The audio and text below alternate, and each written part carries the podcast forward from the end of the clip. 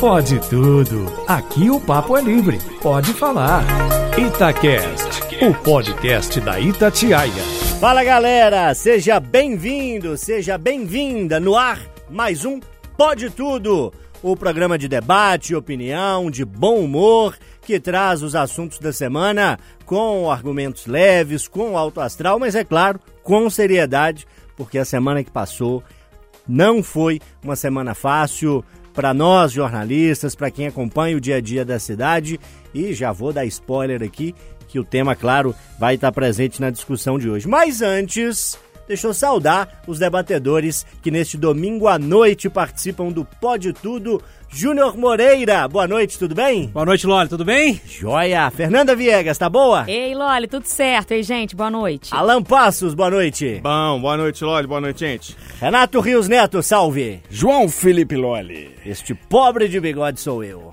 Ô, Renatão, como sempre, você não me passou a música que você vai pedir aqui. Eu já desisti de tentar e tal. É porque eu gosto de sentir na hora. Então vai. É um homem organizado. É.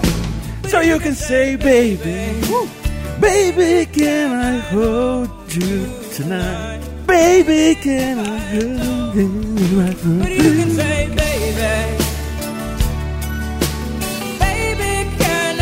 Você que é versado nos idiomas, o que, que significa essa frase? Baby, can I hold you? Querida, posso te segurar hoje à noite, né? Posso te Seria um abraçar, abraço, né? Te abraçar, é. Chama abraço agora? Lá no interior diz- o povo diz outra coisa, né? Na roça tem outro nome. Posso fazer uma ousadia? Ô, Fernanda Viegas, você tá boa, né? Eu tô joia. Como é que foi sua semana? Fácil, difícil, na média? Numa relação danada. Eu percebi que você andou com uma intensidade acima do comum e a sua intensidade já é lá no alto, né? Prometo que pra essa semana eu vou equilibrar, tá, Loli? Descarregar um pouco de Combinado? energia, pensar aí, começar no alto astral. O que, que você vai trazer de música pra gente? Ser mais organizada? Ó, eu gosto dessa aqui, hein? Manda Vamos ver. cantar comigo então? Vícios e virtudes. Nem tudo lhe cai bem, é o risco que se assume, o bom é não iludir ninguém. Nem tudo lhe cai bem, é o risco que se assume, o bom é não iludir ninguém. Às vezes faço o que quero, e às vezes faço o que tenho que fazer. Às vezes faço o que quero. Falar de Charlie Brown Jr. hoje. que tal, hein? Eu gosto, mas eu não consigo cantar essas músicas muito velozes. Essa é mais mas elas difícil vão, cantar, né? Vão além da minha capacidade. Vamos ouvir então? Tudo cai bem, é risco que se assume, o bom não iludir ninguém. Nem tudo lhe cai bem, Eu assisti tardiamente, né? Foi em novembro, durante uma, uma viagem, tinha lá disponível no é, é, para assistir durante a viagem o, o documentário Chorão Anjo Alado, né? É muito bom. É muito bacana, fica a dica aí. E aí, Júnior Moreira, você mudou de música por influência minha, né, Eu Moreirinha? sou uma pessoa influenciável, eu diria, né? Mas essa foi uma boa influência. Foi uma boa influência. Você teve uma lembrança ótima, Loli, que eu tava lembrando de homenagear um dos maiores cantores do Brasil, que é Luiz Gonzaga, e no dia 2 de agosto é, fez 33 anos que a gente está sem ele aqui. Morreu lá em 1989. Mas o som dele ainda ecoa aí pelo Brasil em todos os anos, todos os meses, mas principalmente nesses meses que se passaram, né? Os meses de junho e julho. Mas tem um, um outro artista aí, é nosso, mineiro aqui, que já são seis anos sem ele. Faz agora no dia. Fez agora no dia 5 de agosto. Ele morreu no dia 5 de agosto de mil- 2016. Nosso eterno Vanderly. Seis anos, né? Seis anos. E o Vanderly, ele traz um, monte de canção romântica, enfim. É, eu até comentava com você lá na redação que o Alexandre Voruski, que é um dos caras que mais entende de rádio no Brasil, ele disse pra mim um dia que a gente é, não dá o devido valor ao Vanderly. Ele é um dos maiores cantores que o Brasil tem e nós mineiros não olhamos assim pra ele. Então, é, resolvi trocar o Luiz Gonzaga, ou melhor, eu imaginar o Luiz Gonzaga e o Vanderly também, só que eu vou cantar Vanderly, pode ser? E uma música que nem todo mundo conhece, viu? É um samba do Vanderly. Todo mundo olha pro Vanderly cantando música romântica. Tem uma que é assim, ó. Meu carro é uma escola de samba, tá todo sambado na passarela. Batendo tudo na descida, subindo a avenida, batendo biela. Na hora de dar a partida é preciso torcida, é aquela novela. Se não dá defeito na bomba, é no cabo, é no pino, é na pratinela. E por aí vai. Na pratinela é ótimo. Vai, Vanderly! Meu carro é uma escola de samba, tá todo sambado na passarela. O seu Alan Passos, deixa eu ver aqui. Você trouxe uma música raiz, né? Em um gênero musical que o Brasil não é destaque, mas ao mesmo tempo tem boas bandas e bons artistas. Explica aí essa escolha musical pra gente. É, é, você fez uma boa descrição, Loli. Me permite só uma parte. O Vanderly é sensacional e eu sempre falo isso aqui, não é a primeira vez que vou dar esse toque. A filha dele canta demais também, a Laura Catarina. É, no Instagram e tem inclusive um projeto da Laura cantando Vanderly, é, é, é muito, muito legal. Mas a música que eu escolhi, acho que nenhum dos colegas vai saber me ajudar a, a, cantar. Ela traz raízes da, da infância, ouvia muito quando criança. O diretor da nossa escola, que era meu padrinho também, gostava muito dessa música. E para muita gente, a, a, banda Grupo Oscareta surgiu na Grande Recife, ou no Grande Recife, nos anos 70, e é considerado por muitos a primeira banda de reggae do, do Brasil. E eles têm uma música que eu gosto que chama Vento Norte, e o refrão é assim: Vento Norte, professor. Vento Norte, tradutor. Justiceiro bendito ensina a viver nessa terra carente de paz e amor. Bora, vamos lá com o grupo Caretas. Vento Norte, professor. Você esperava Alan Passos cantando reggae? É, faltou um dreadzinho, né? Dá pra fazer Com um esse dread... topetão aí? Dá pra fazer um dread até na barba, Eu já né? tive um dread, né? Renatão Muita já gente não teve. sabe disso. Qual que é o seu grau de surpresa pra Alan Passos no reggae? Não, pro Alan é menos, tá? Assim, porque eu consigo imaginar o Alan tocando reggae. Agora eu não consigo imaginar o Alan dançando reggae. Quem sabe um Nem dia. eu. Um segundo de silêncio pra imaginação. Não, muito ruim, muito ruim. Ô, Turva, eu vou pro intervalo homenageando hoje Caetano Veloso, simplesmente um dos maiores nomes da nossa música. Hoje, domingo, 7 de agosto, o Caê faz 80 anos. Parece que ele tem uns 50 e poucos, né? Que energia, que alegria, que talento! E vou trazer duas canções dele pra gente se divertir e apreciar, admirar esse grande artista. A primeira delas, fechando este bloco, Oração ao Tempo. És um senhor tão bonito quanto a cara. Renato Rios Neto, que vai abrir o debate, nos brindou nesse intervalo com uma história do perdão.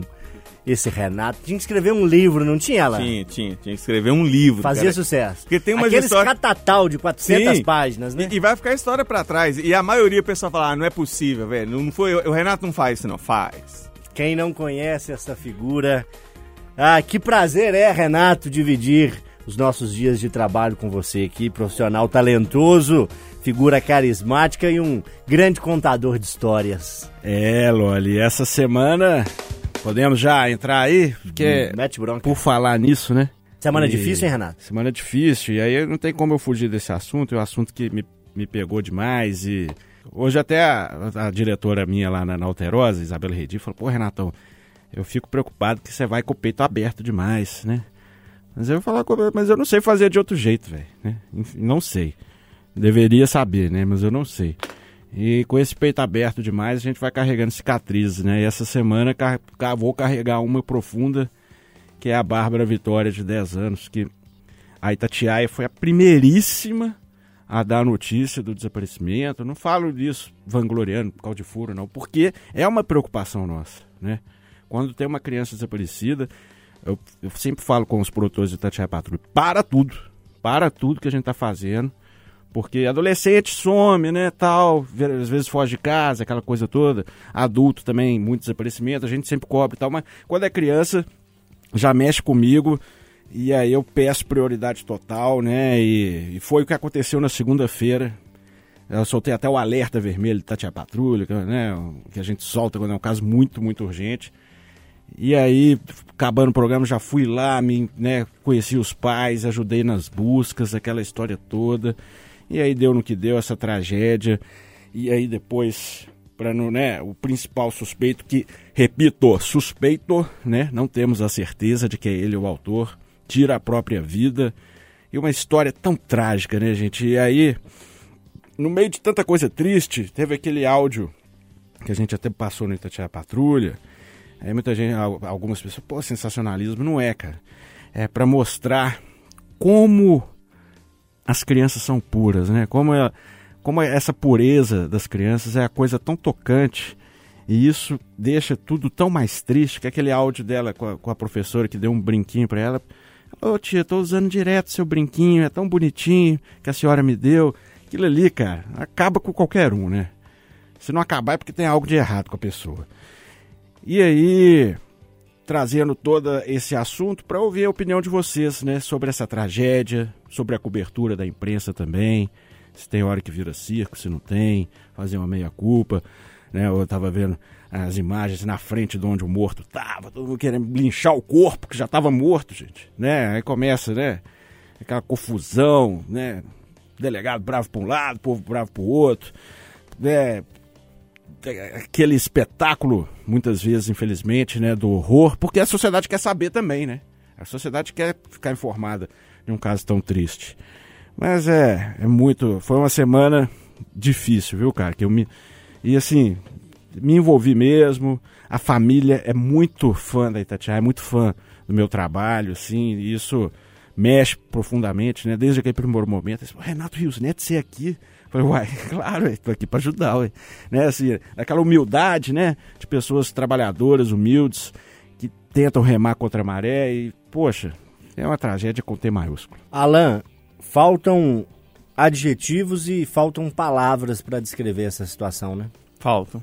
É, desde o primeiro momento em que a coisa foi ganhando um ar dramático e preocupante do tipo, não é um desaparecimento qualquer, não tem cara nenhuma de uma brincadeira de, de criança que sumiu e não voltou para casa. É, o Renato, que tem uma longa experiência nesse tipo de cobertura, e a gente que divide o turno da noite, é, eu perguntei para ele, Renato, o que, você está achando disso, velho, do, do, desfecho que pode vir por aí? A gente ainda não tinha resultado.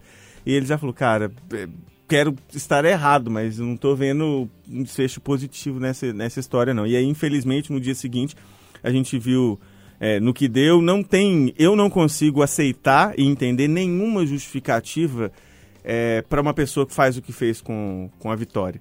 É, seja de transtorno mental, a, a, dificuldade, a ruindade pura, não tem nada que consegue fazer o menor sentido para gerar aquele desfecho. E era uma criança que era muito conhecida ali na comunidade dela, por tudo que as pessoas que conviviam com ela foram contando. Ela tinha um cuidado, uma responsabilidade já muito grande para a idade que tinha, cuidava dos irmãos, é, todo mundo conhecia, estava sempre circulando e era como se fosse um cuidado conjunto. E eu ouvi a dona da padaria falando com uma sensação de que também falhou, sabe? Claro que não, não falhou, mas a pessoa fica naquela sensação de, pô, podia ter evitado que ela, que ela saísse naquela hora, mas nesse, nesse momento é, não, não tem um culpado em si, a não ser a pessoa que fez isso. É, para eu não me alongar, porque realmente faltam adjetivos para isso e é um grande clichê, eu já repeti isso em algumas oportunidades, mas depois que a gente vira pai, você começa a olhar para situações como essa de maneira ainda mais do, dolorida, sabe? Você chega em casa, aí seu filho tá, tá bem, dormindo, você consegue pensar mais ainda no lugar da pessoa que passa por isso, de perder um filho de uma maneira tão brutal. Para fechar e falar um pouco da imprensa, é, quando o Renato fala da preocupação e do, do espaço que se dá para esses casos de desaparecimento, acho fundamental porque muitas vezes é, a imprensa dá valor e importância para esses casos antes da própria polícia, por questões de prazos legais e tudo, mas é, tem que eu acredito que tem que fazer uma meia-culpa, sim, porque as cenas que a gente viu, por exemplo, na frente da casa em que o, o principal suspeito do crime se suicidou, aquilo para mim é uma espe espetacularização. Aquilo ali para mim sim vira circo, e até então o cara é infelizmente um suspeito é, ele não é um culpado e se fosse, esse não é o jeito correto de resolver. Então me incomoda quando passa do, do ponto sim. Ô Júnior, é, como é que você viu toda essa situação, desde a cobertura da imprensa, é, o desfecho trágico, é, uma família muito simples, todos os componentes de um quadro trágico, né? Ô Loli, é, eu tô sem, muito, sem saber muito o que falar mais dessa história, sabe? É uma história que me machucou, é, a gente estava no ar na hora que o Oswaldo é, trouxe a informação de que. A gente estava para entrar no ar, na verdade, na hora que o Oswaldo trouxe a informação que, a, que, o corpo da menininha tinha sido encontrado. E Fernanda Viegas e eu tivemos que, que trazer esse tema assim logo na abertura do Rádio Vivo. Eu estava no Rádio Vivo no dia. É, para mim foi muito pesado uh, tudo isso. E realmente a única coisa que resume, que, ou talvez possa chegar perto de um resumo do que, que eu fico me perguntando, fico sentindo até onde pode chegar a maldade humana, sabe? Eu acho que é, é, que eu fico sempre me perguntando, porque as coisas, a, a, pauta policial vai chegando e cada dia que passa a gente vê mais maldade, a gente vê o ser humano dando um passo além nessa história, nas histórias, enfim. E isso me incomoda um pouco, sabe? Eu fico pensando assim, poxa, que mundo que a gente está tá deixando para os nossos filhos, para os nossos netos, enfim. Ou será que a gente está num, num, num, ápice que daqui a pouco vai cair? Não sei, a gente fica nessa esperança também para que isso aconteça. Agora, sobre a cobertura da imprensa, que o Renato, inclusive, levantou essa bola, e é sempre muito importante a gente fazer essa, é, essa releitura, eu diria, do que, que a gente, é, como que a gente cobre ou não. Eu tento, e tentei, a Fernanda está aqui ela pode até me corrigir se eu estiver errado, mas eu tentei dar um tom mais humano para essa história, tanto no rádio vivo quanto no conversa de redação, sabe? Tipo assim, é, é, é mais propositivo. Como é que a gente pode fazer para que isso não aconteça mais vezes? Eu acho que é, que é a grande pergunta que a gente tem que fazer. Agora sim, em alguns momentos eu vi espetacularização da notícia. É, virou espetáculo. É, eu vi rede de televisão ficando a manhã inteira com esse caso. Por quê? Porque estava dando audiência. Aí quem nasceu primeiro, ovo ou galinha, né? A gente fala do assunto porque dá audiência ou dá audiência porque a gente está falando muito do assunto? É a pergunta também. Mas me parece que o grande caminho nesse sentido, é, nesses casos, é propor e, e tentar entender como é que a gente pode mudar para que não aconteça de novo. Ô Fernanda, para fazer contigo uma reflexão, eu queria abordar a seguinte questão. Muita gente, num primeiro momento, chegou a culpar os pais por terem permitido que a Bárbara tivesse ido comprar pão ali na esquina. Não é por aí, né? Olha, Lola, eu acho que não, assim, eu não consigo enxergar muito dessa forma, até porque na idade dela, eu comprava mais coisas do que isso, assim, andava até um pouco mais distante e tudo. Lógico, é outro cenário, é outra realidade, era outra cidade, uma cidade muito menor e tudo isso, mas é, tem a confiança dos pais da gente gente também nas pessoas da comunidade, né? Eu lembro que eu comprava as coisas, na época era, era o tal do fiado ainda, e eu falava com o pessoal na padaria, no supermercado, ah, minha mãe deixou eu comprar, anota o nome do meu pai, e na confiança aquilo ficava, e meu pai ia lá no final do mês e acertava a conta, e ainda prestava conta de mim, ó, a Fernanda passou aqui hoje de manhã, né? Tem, tinha essa coisa, assim, né? A gente ia pra escola a pé, passava na casa dos colegas, então tinha um cuidado da comunidade também de saber uns dos outros, assim. Eu não acho estranho isso.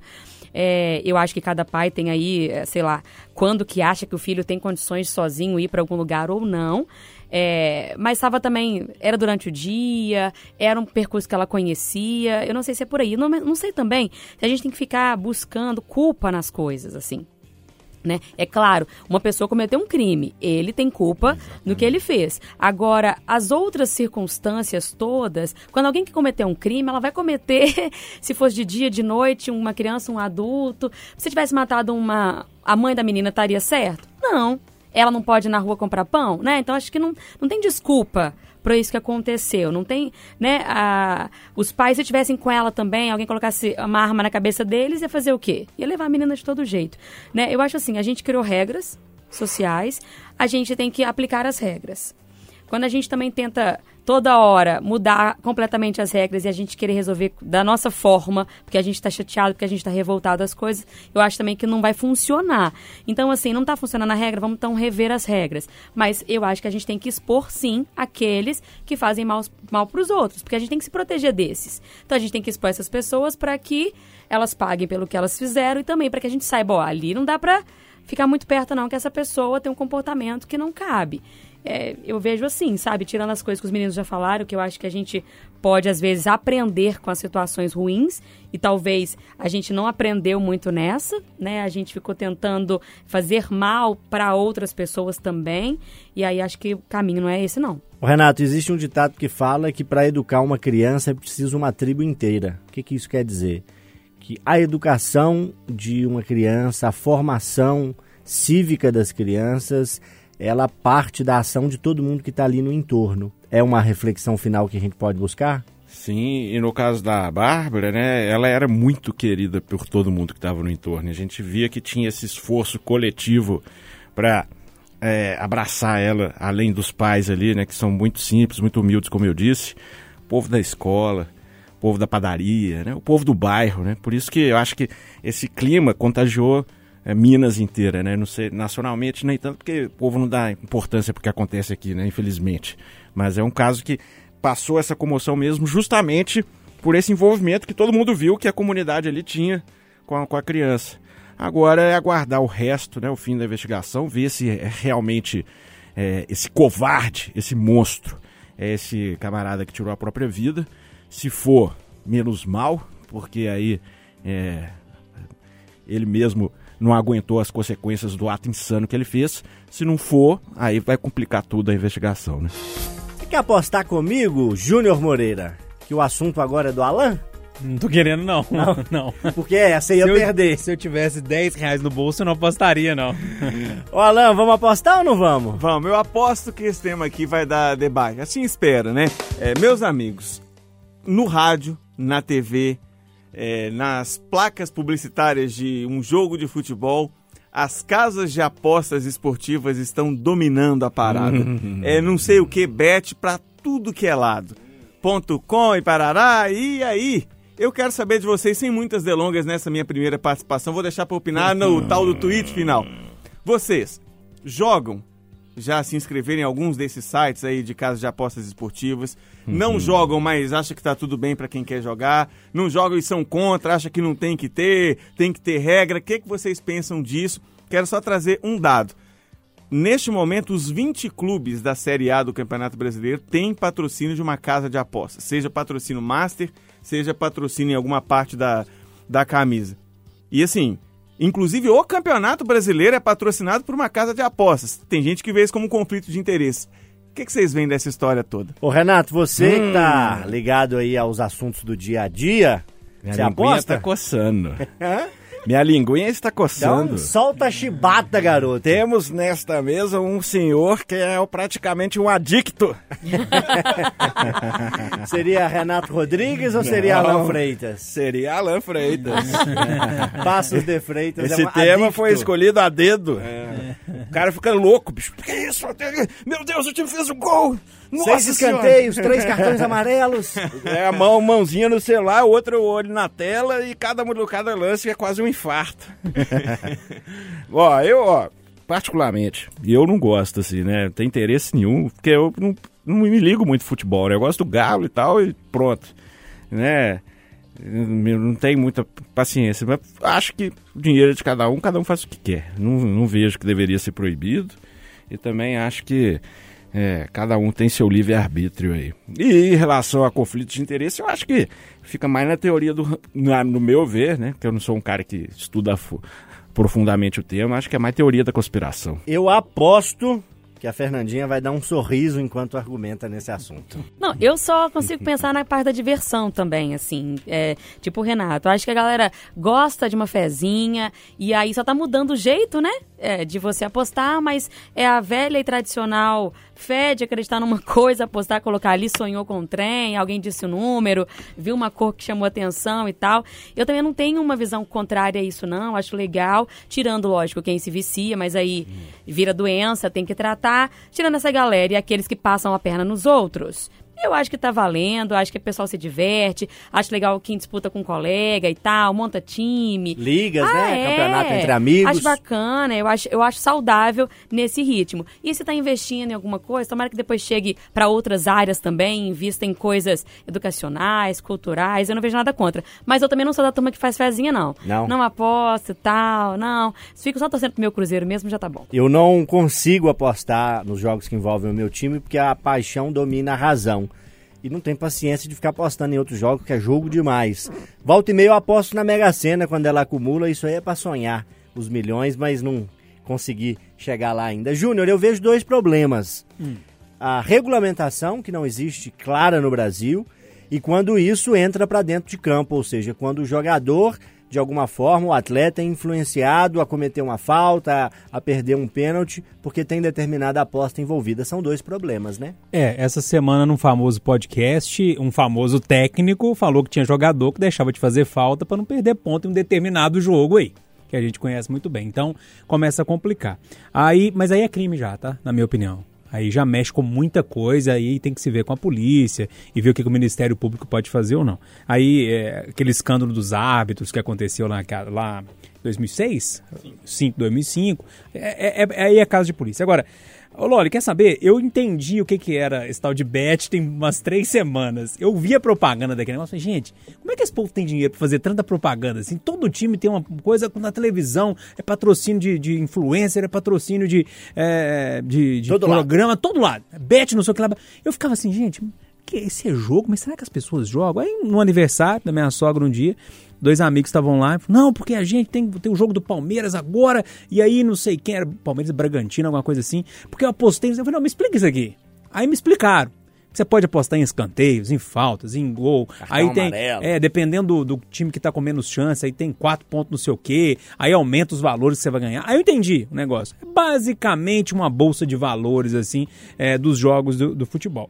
Eu olhei para aquilo assim e falei, eu prefiro ficar na B3, onde que eu tô, tá tudo tranquilo, tá, tá dando um dinheirinho e tal. É, Eu não gosto muito dessas apostas não, porque é meio que tudo ou nada, sabe? Isso me incomoda um pouco. Agora, que dá um tempero a mais, dá. Eu vi os dois assistindo o jogo do meu lado, é impressionante como é que eles torciam. Então, assim, me parece que se a gente for olhar por esse lado, é uma forma de realmente fazer com que o esporte, é, o futebol, seja ainda mais gostoso de ver, mesmo quando você não está vendo o seu time. Eu acho que esse é o ponto principal da história e que o, que o Renato citou, que o Alan fica torcendo. É, nesse ponto de dar um tempero a mais, eu acho que é, no Brasil, assim, que a gente está tão desanimado com o esporte, pelo menos eu estou mais desanimado com o esporte, pode ser um tempero a mais que pode vivenciar novamente os nossos garotos torcendo para clubes daqui e não nascerem já torcendo para clubes de fora. E o Alan tá rico, viu, gente? O primeiro... não pode falar o mentira, bichinho, não. o bichinho que ganha no trem. Ele é bom, né? Nossa senhora, velho. Então repete comigo, Alan, porque o primeiro passo é reconhecer. Eu, Eu, Alan Passos, Alan Passos, pai do Léo, pai do Léo. sou um adicto. Sou um adicto. Não, não sou não, não sou não. É, pra concluir, gente, o que eu penso nessa história. Então, já, né? Eu ia contar de toda forma, não é nenhum que que é segredo. não tem adicto? Não faço ideia. Ah, tá. É viciado em espanhol. Não, então não sou não. Não sou não. Você repetiu sem saber. É, não sei. Seu é dedinho coça, não, Alan. é- Eu tive de colocar minha burrice aqui, minha ignorância, vou ter que perguntar. O, o Renato tá certo. Quando eu jogo, eu fico muito envolvido com o que eu joguei. Mas eu entendo que o cara que tá viciado é assim, ele não pode passar um dia se- sequer sem apostar, não pode ter um jogo. E tem vários momentos assim que eu recuo, porque o que, que tem de interessante nisso? O tal do tudo ou nada que o Júnior falou, ele realmente existe. Quando você aposta muito no time que é zebra, a chance de você ganhar é muito menor, mas se você ganha, você ganha muito dinheiro. Mas aí você tá praticamente tá dando dinheiro para as casas de aposta. Como é que eu arrumei um jeito de tentar arrumar uma graninha? Você quer arriscar muito para ganhar uma super grana ou você quer jogar ali com alguma frequência para ganhar uma graninha e em graninha em graninha você ganha uma grana? Eu optei por essa alternativa depois de entender um pouco mais do jogo. Dois ou três jogos de uma vez, não mais do que isso, porque senão a chance de você ganhar fica quase que nula. E ali você ganha alguma coisinha. Essa semana, por exemplo, o que falou ficou rico aí, não. 60 viraram 200 e pouco. Tá ruim? Tá ótimo. E qual que é o combinado que eu fiz comigo mesmo? Todo o dinheiro que entra disso vai revertido em bem-estar ou utilidades ali de última hora. Precisava comprar uma cadeirinha pro, pro Léo pra gente transportar ele no, no passeio que o Sling tá ficando pequeno. Pronto, o dinheiro já foi pra Gente, isso. eu achei que o dinheiro pro bem-estar seria o sanduíche que você ia pagar agora depois do pode tudo desse domingo à noite. Caça sanduíche. filho. Vai jogar aí pra você ver. Joga você, né? Eu aposto, viu, turma? Eu aposto que nessa semana o Alan vai pentear o cabelo bem, o Renatão vai dar notícia de polícia, a Fernandinha vai sorrir muito no rádio, o Júnior Moreira vai tocar o barco no Conversa de Redação. O João Felipe Lolli vai manter o bigode que cultiva há mais de seis anos. Essa aí é certeira, né? Ô, Fernanda Viegas, o que, que você vai propor de tema pra gente hoje? Vamos falar de música, né? Olha só, a banda Charlie Brown Jr. marcou o rock nacional, isso aí não é novidade pra ninguém. E agora eles estão figurando entre as 200 bandas mais tocadas no Spotify. Pra ser mais exata, a banda tá no 34º lugar. Uma posição boa para uma banda que já não existe mais. E aí, tem outras bandas que, que também estão nesse lugar. A banda não existe mais, ou então já não é a formação original, mas as músicas continuam sendo muito ouvidas. Tem aí, ó, Legião Urbana, e aí eles também estão associando por causa do filme, né? O filme Eduardo e Mônica, que é de 2020, mas agora tá no streaming, então tá mais fácil de assistir. E aí as pessoas, eu, por exemplo, fiz isso, né? Eu vi o filme depois fui lá ouvir Legião Urbana o dia inteiro. Tem o Rapa também, que tá bem colocado aí nessas 200 bandas. E tem outros, tem Marília Mendonça também, aí, mas também lançou música recente, mesmo depois da morte e tal. E aí eu pergunto pra vocês, quais os artistas ou as bandas que não estão mais por aqui, ou não, né, a galera já faleceu, ou então desfez a banda, que vocês continuam ouvindo ainda as músicas, que tem saudade, que gostam daquele repertório antigo. Contem pra mim. Vou deixar o Alan Passos por último, e o Renato Rios Neto também, porque são nossos representantes musicais aqui, já tiveram So- banda e tudo. Sobrou eu então. Júnior Eu Moreira também já fala tive banda, primeiro. viu? É mesmo? É, já tive banda. Deu tempo não, para. Ô, menina, já tive banda. Eu, Paulo Augusto, Viola e William. Banda de que sou? Era, era pop rock, a gente tocava Oh, Legião, pô. É, Gente! é, rapaz, você tá achando o quê? Mas diga, Loli. Suas bandas favoritas, você corrobora o argumento aí da Fernandinha de que bandas que não existem mais continuam fazendo sucesso. É a mesma lógica dos livros, não é? É, é, autores que já morreram, mas os livros continuam fazendo sucesso. Shakespeare, Dostoiévski e tudo mais. Ô, ô Loli, tudo que é bom é atemporal, né? É, é, passa, passa o tempo, né? E a gente continua, é, continua ouvindo. Charlie Brown é uma dessas bandas, né? É, é, fala muito ainda com a, com a galera, com a mocidade, e fala muito com a nossa geração, né? Que já tá com meia idade, mas lembra muito da adolescência. É, a Fernanda perguntou ali se eh, quais bandas que eu lembro, enfim. Hoje eu lembrei de dois, né? Na abertura. Eu lembrei de Vanderly, que eu escuto até hoje, acho sensacional. Luiz Gonzaga, que escuto até hoje. Mas, mas a banda, ou melhor, o cantor que eu escuto mais, mais, mais, mais, e já se foi, foi em 1998, o grande Tim Maia. Tim Maia. Tim Maia que já foi embora e até hoje eu escuto. Eu acho aquela mistura ali de rock com funk, com música black, com blues, que a gente não entende. Aí tem hora que tem baião. Essas misturas, esses, essas coisas que misturam é, muitos ritmos, muitas sensações, essas coisas me agradam muito. E eu acho que por isso que eu, que eu tenho tanta saudade do nosso Tim Maia. Ô Renatão, banda Caráter. Lembranças boas? É demais, cara. Eu gosto, amo música, né, cara? Música move minha vida. Eu ouço música. Ou eu tô ouvindo notícia ou música, né? E as Mas, bandas assim, que você escuta são atuais? Elas estão em atividade É, ou são eu- bandas que já encerraram? Eu tento caçar banda nova pra não ser um dinossauro andando na Terra, né? Mas assim, no 80% das bandas que eu ouço ou são antigas, tão, a tocam ainda, ou já acabaram e mas vão continuar para sempre, né? A música é atemporal, como o Júnior disse, né? A música de qualidade. E aí, Smiths, que eu gosto pra caramba, né? Assim, nessa Legião mesmo, é, Titãs, que continua, mas enfim, tá, né? Só três originais. Mas é essas músicas, o Charlie Brown, ele vai, vai sempre tocar, cara, não tem jeito. Vai sempre tocar como Led Zeppelin, Black Sabbath, Beatles, Rolling Stones, Elvis, né? Isso aí em 2037 vai ter alguém ouvindo pela primeira vez e tendo a vida transformada, né? Ô Alan, tem muitos artistas que acabam optando por seguir carreira solo, né? A gente tem aqui em Minas o Skank, que está anunciando aí uma separação depois de 30 anos juntos ou mais. É, a gente tem o Engenheiros do Havaí, que não existe mais, Humberto Gessinger continua, Titãs acabou se desconfigurando muito e vários outros exemplos de artistas que seguiram carreira solo aqui no Brasil e fora. É um caminho, perde um pouco o brilho, é natural. É, Eu acho que quando trata-se de uma união de tantos e tantos anos, é um caminho natural. Você citou dois exemplos que eu acho que são clássicos né, em relação a isso: o Engenheiros e o Skank. É, é, Nunca imaginei que o Skank ia se separar, tá? Falar a verdade. Mas eu entendo como natural o caminho deles, é, depois de tudo que foi vivido, e até pelas é, preferências, as musicalidades, né, individualidades de, de cada integrante.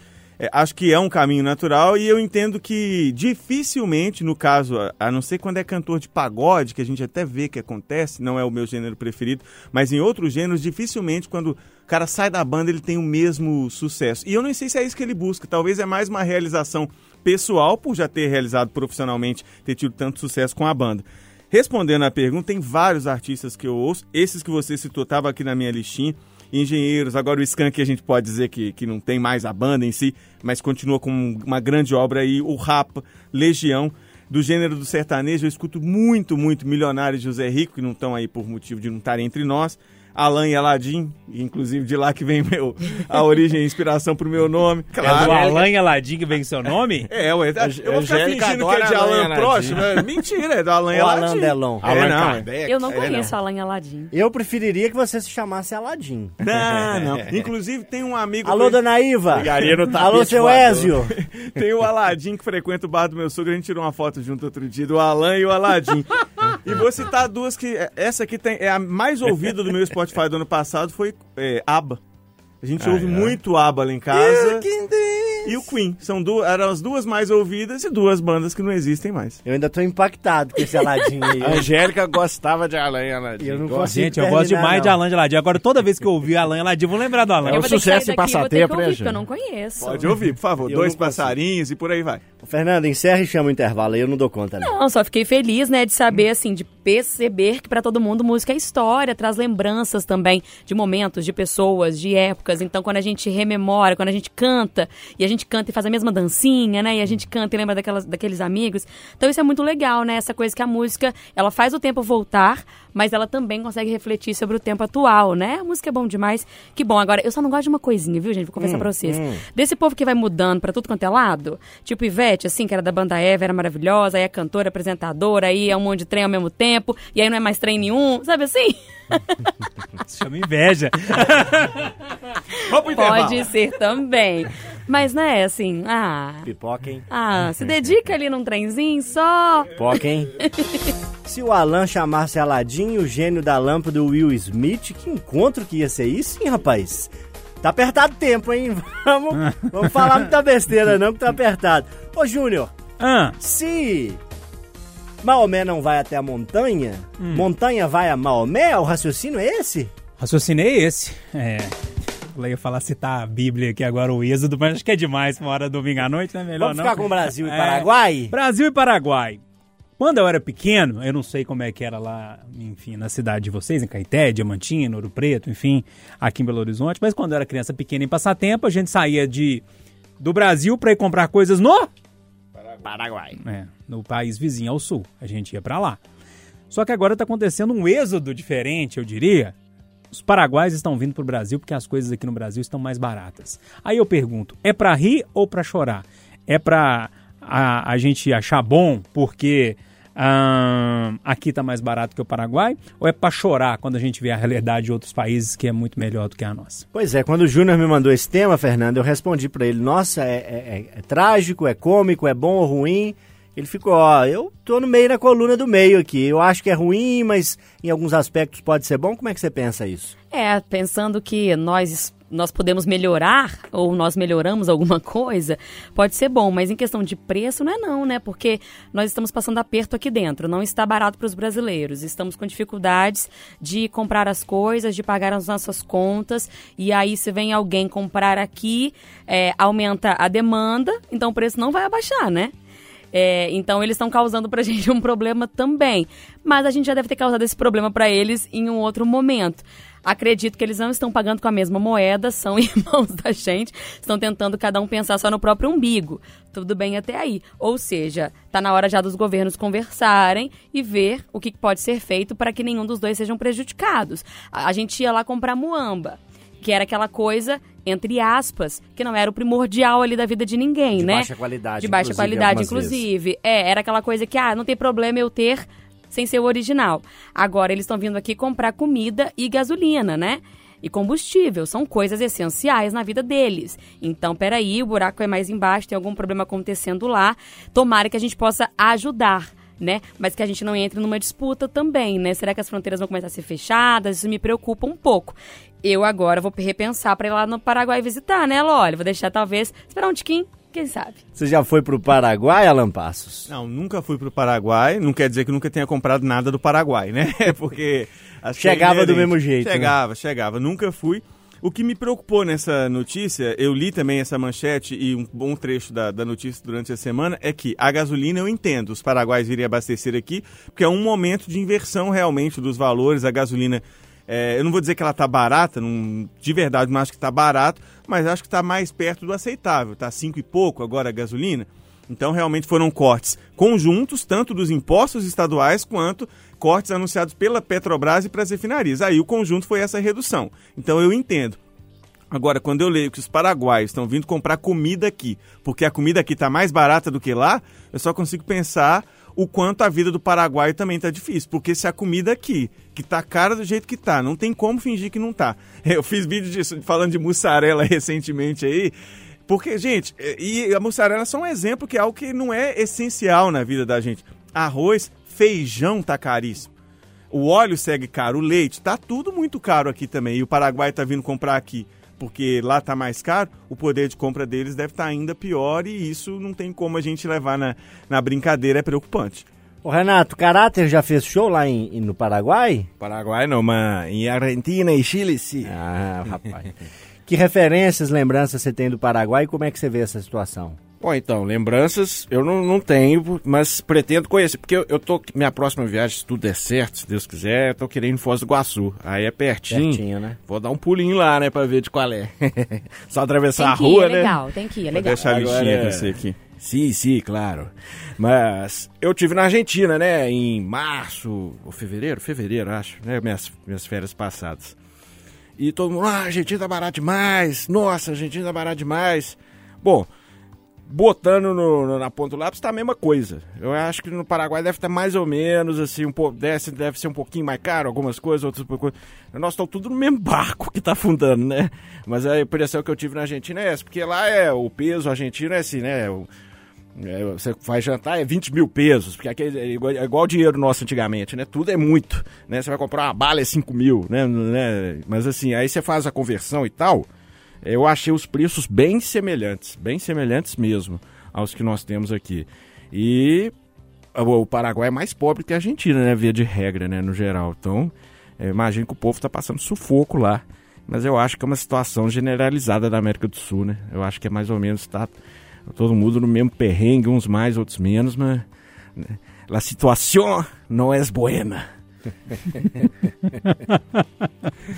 Ai, ai. Nós estamos numa pegada espanhola, é, esse programa, hein, Júnior? É situação difícil. né? muito Você difícil. dá uma enrolada na língua no final, virou espanhol. né? É, Você só vai falar dar- um sotaque assim, É. de novela. Você quer mandar seu tweet final em ritmo espanhol? Não, é melhor não. É melhor não. É melhor deixar as castanholas de lado, né? Mas, gente, não sei, eu não sei até que ponto isso é bom, até que ponto isso é ruim, até que ponto é trágico, até que ponto é engraçado, até que ponto que é inversão de valores, mas a situa- o fato é que a situação tá difícil para todo lado. E eu não sei como é que vai ser, não, viu? Porque. Ai, ai, difícil. Bem difícil. Alan Passos, obrigado por hoje. Boa semana pra você, até a próxima. Valeu, seu Lólio. Um abraço, abraço, amigos. Boa semana. Renato, Rios Neto, Renatão, uma semana mais tranquila, depois de uma semana difícil, que você possa ter, se é que é possível, um pouco mais de tranquilidade aí na sua cobertura policial. Tudo de bom, viu? Tomara, porque cada semana é uma bomba diferente, né? Vamos ver se essa semana seja um pouquinho mais tranquila, se Deus quiser. E um Fuerte 7-3. Júnior Moreira, não dou conta desse espanhol do Renato, não. Ai, um abraço, Loli. Ó, turma, aproveitem a semana e, e, e reitero aqui os desejos do Loli, que a semana seja um pouco mais leve, né? Que a gente consiga respirar com um pouco mais de tranquilidade. Fernanda Viegas Latica, fale conosco. Obrigada, Conosotros, meninos. lá. Foi ótimo mais uma vez estar com vocês. Ótima noite pra todo mundo. Boa semana. Mais tranquila, né, Loli? Prometo. Me Tom- ajuda, tá? Tomara, você Hasta tá muito vista, Hasta certeza. Essa é boa, hein? Hasta la vista. Eu podia ter separado o Caetano Veloso cantando em espanhol, né? Mas vou deixar ele no português mesmo. Caê, 80 anos, grande nome da nossa música, Tigresa, a canção que fecha o Pode Tudo deste domingo. Obrigado pela sua presença, valeu pela companhia. Semana que vem, Domingão dos Pais, hein? Tem mais debate, tem mais Pode Tudo. Boa semana! Caetano, aumenta o som. Tchau. Uma tigresa de unhas negras e íris cor de mel.